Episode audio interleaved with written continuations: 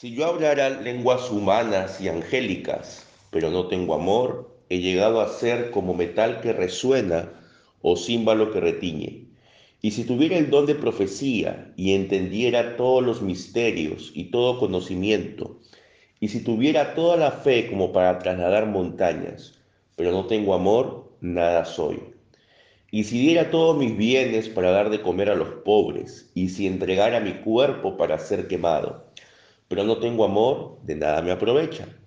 El amor es paciente, es bondadoso, el amor no tiene envidia, el amor no es jactancioso, no es arrogante, no se porta indecorosamente, no busca lo suyo, no se irrita, no toma en cuenta el mal recibido, no se regocija de la injusticia, sino que se alegra con la verdad.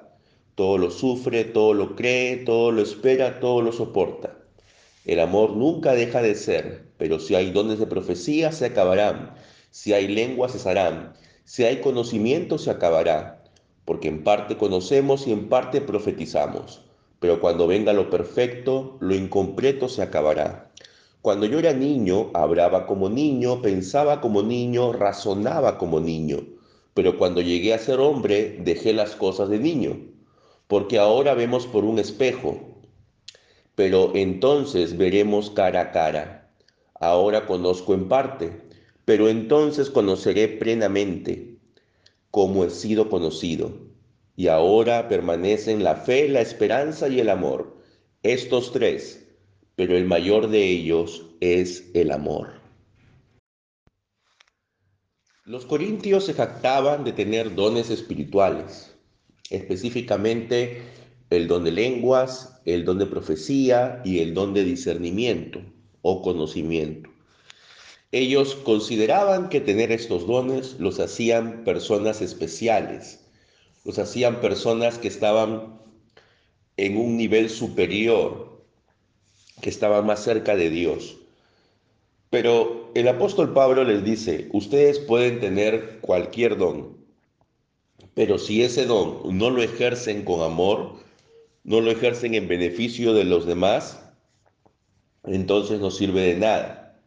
Simplemente somos como un metal que suena.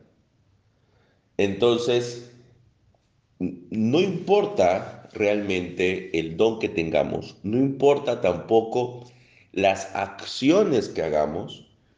Aquí en el versículo 3, el apóstol dice en una situación hiperbólica, exagerada, dice, si doy todos mis bienes para dar de comer a los pobres, y si entrego mi cuerpo para ser quemado, pero no tengo amor, de nada me aprovecha. Y es que a veces nosotros podemos hacer acciones buenas, acciones heroicas, pero ¿cuál es el motivo? ¿Cuál es la intención que está detrás de esa acción? ¿Es realmente el amor al prójimo? O es porque yo quiero resaltar, es porque yo quiero que los demás hablen bien de mí, porque quiero formarme o crearme una imagen. Entonces, para Dios lo importante es la acción, pero también igual o incluso hasta más importante es la motivación por la que yo realizo la acción. Es decir, Dios puede ver más allá de lo externo que nosotros podemos ver. Nosotros, nosotros solamente nos quedamos con lo exterior. Pero Dios ve por qué haces lo que haces. ¿Cuál es la motivación que hay detrás de eso? ¿Por qué ayudas a cierta persona, por ejemplo? ¿Cuál es tu, hay algún interés detrás de repente? Entonces, lo que el apóstol Pablo dice es, si no lo haces por amor, si no lo haces de manera desinteresada, entonces sirve de muy poco delante de Dios. Algo que también podemos ver en este capítulo es cómo se nos demanda el amar a nuestro prójimo. A veces nosotros vemos y conceptualizamos el amor como algo que ocurre de pronto, ¿no? De repente, algo inesperado, algo que simplemente nos atrapa. Pero esta no es la visión bíblica del amor. En primer lugar, habría que notar de que para los griegos, que es el idioma en el que está escrita la Sagrada Escritura en el Nuevo Testamento, para los griegos existían varios tipos de amor. Y para cada tipo de amor ellos le daban un nombre. Y el tipo de amor que está describiendo aquí el apóstol Pablo es el amor llamado ágape, que es un amor desinteresado, es un amor, podríamos decir, que busca lo mejor para el prójimo. Es un amor general hacia el prójimo. Es diferente del amor eros, que es el amor de pareja, o el amor filios, y luego el apóstol Pablo, cuando habla de ciertos dones, dice que estos dones va a llegar un momento en que se van a terminar. Si nosotros nos damos cuenta de que el fundamento de la iglesia son los apóstoles y los profetas, el conocimiento especial que se necesitaba en esa época se daba a través de la revelación profética o se daba también a través del uso de otras lenguas, lenguas extrañas. Era revelación de parte de Dios. ¿Por qué? Porque en esa época todavía no estaba concluido la elaboración del Nuevo Testamento. No había una colección de libros fija que pudiera decirse esta es la revelación de Dios. Entonces, era muy importante la revelación que se daba por medio de los profetas. Pero una vez que ya está completa la revelación escrita de Dios, ya pues estos dones no tienen la importancia que tenían en, su primer, en un primer momento. Entonces los corintios tanto se jactaban de sus dones pero lo que el apóstol Pablo les dice es, esos dones no van a ser para siempre. Tienen una función, una finalidad, que pronto va a dejar de, de tener sentido. En cambio, el amor es algo que durará para siempre. Por último, dice de que ahora vemos como por un espejo, pero luego veremos cara a cara. Ahora conocemos en parte, pero luego conoceremos plenamente. Ahí se está refiriendo a la venida en gloria de nuestro Señor Jesucristo. Allí ya todos los misterios que pudieran formar parte de la revelación de Dios, todas esas preguntas que quizás nosotros tenemos o que nos hacemos, y a veces quizás no nos atrevemos a decirlas en, voz alta, pero que tenemos, todas esas dudas van a ser disipadas. Todas esas mm, polémicas en relación a ciertos textos de la escritura van a ser resueltas, porque Cristo mismo será quien nos diga cuál es la correcta interpretación de todo lo que ha sido revelado. Veremos cara a cara, conoceremos de forma plena. Ahora solamente los, lo podemos conocer en parte.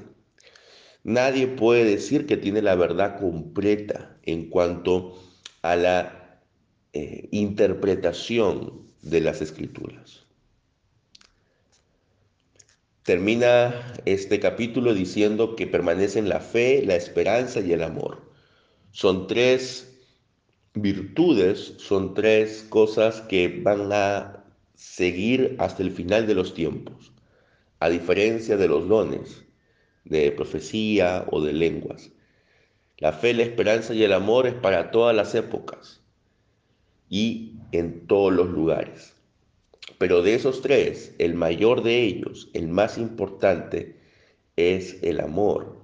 El amor engloba todos nuestros actos de servicio. El amor es la manera como nosotros ejercemos nuestros dones. Si ejercemos nuestros dones de manera egoísta, entonces no lo vamos a hacer como parte de nuestra vocación de amar al prójimo. Solamente lo vamos a ver como una manera de resaltarnos nosotros. Aún si ahora hacemos lenguas angélicas, esto también es una exageración. Pero no tengo amor, simplemente soy un metal que resuena. Hermanos, antes que buscar más dones del Espíritu, debemos buscar ejercer los dones que tengamos con amor. Eso es difícil a veces. Y creo que todos nosotros podemos decir honestamente que muchas veces no hemos actuado con amor. No hemos actuado con amor hacia nuestro prójimo, no hemos actuado con amor incluso hacia nosotros mismos, o hemos tenido un mal concepto del amor. Que Dios nos perdone por ello y que nos permita realmente tener un concepto claro de lo que es el amor, desde el punto de vista bíblico. En un mundo en el que se privilegia el obtener las cosas, no importa el cómo, y por eso vemos que hay tantas eh, personas dedicadas a actividades ilícitas hay tanta corrupción y hay tantas personas que rodean a estos corruptos y que los alaban. Porque para el mundo lo importante es acumular, lo importante es tener. No importa cómo lo logres, lo que importa es que lo tengas.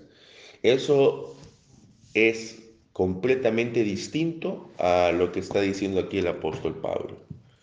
El apóstol Pablo está diciendo, lo que importa es cómo tú te relacionas con los demás.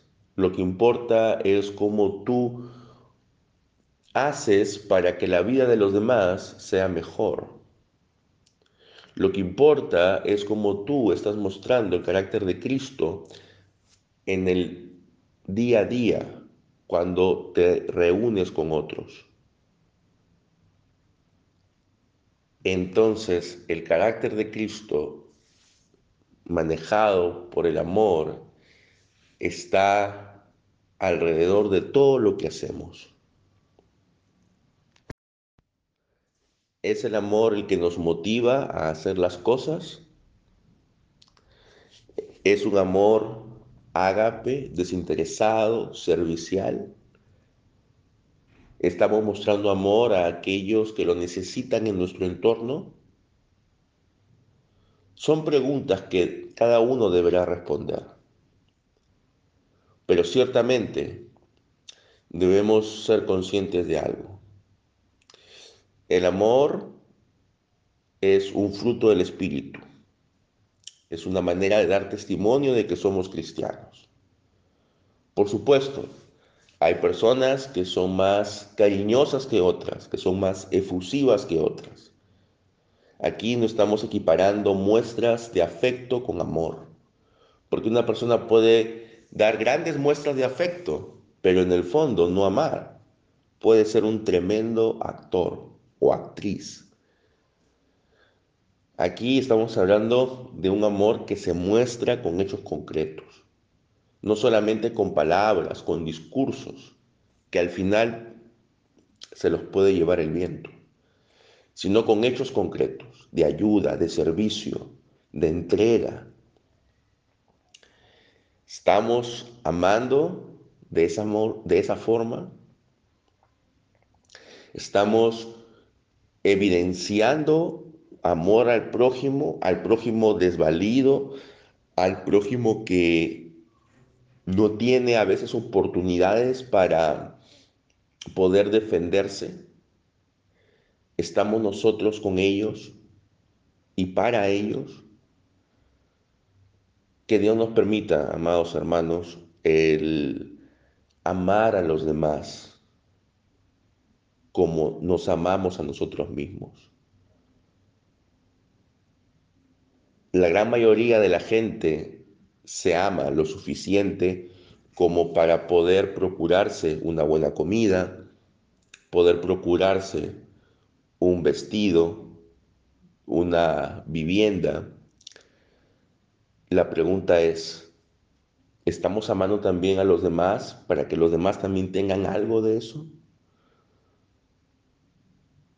¿O solamente estamos pensando en nuestro bienestar? Estamos anhelando tener dones para lucirnos, para hacernos conocidos, o los estamos ejerciendo para beneficio del resto del pueblo de Dios.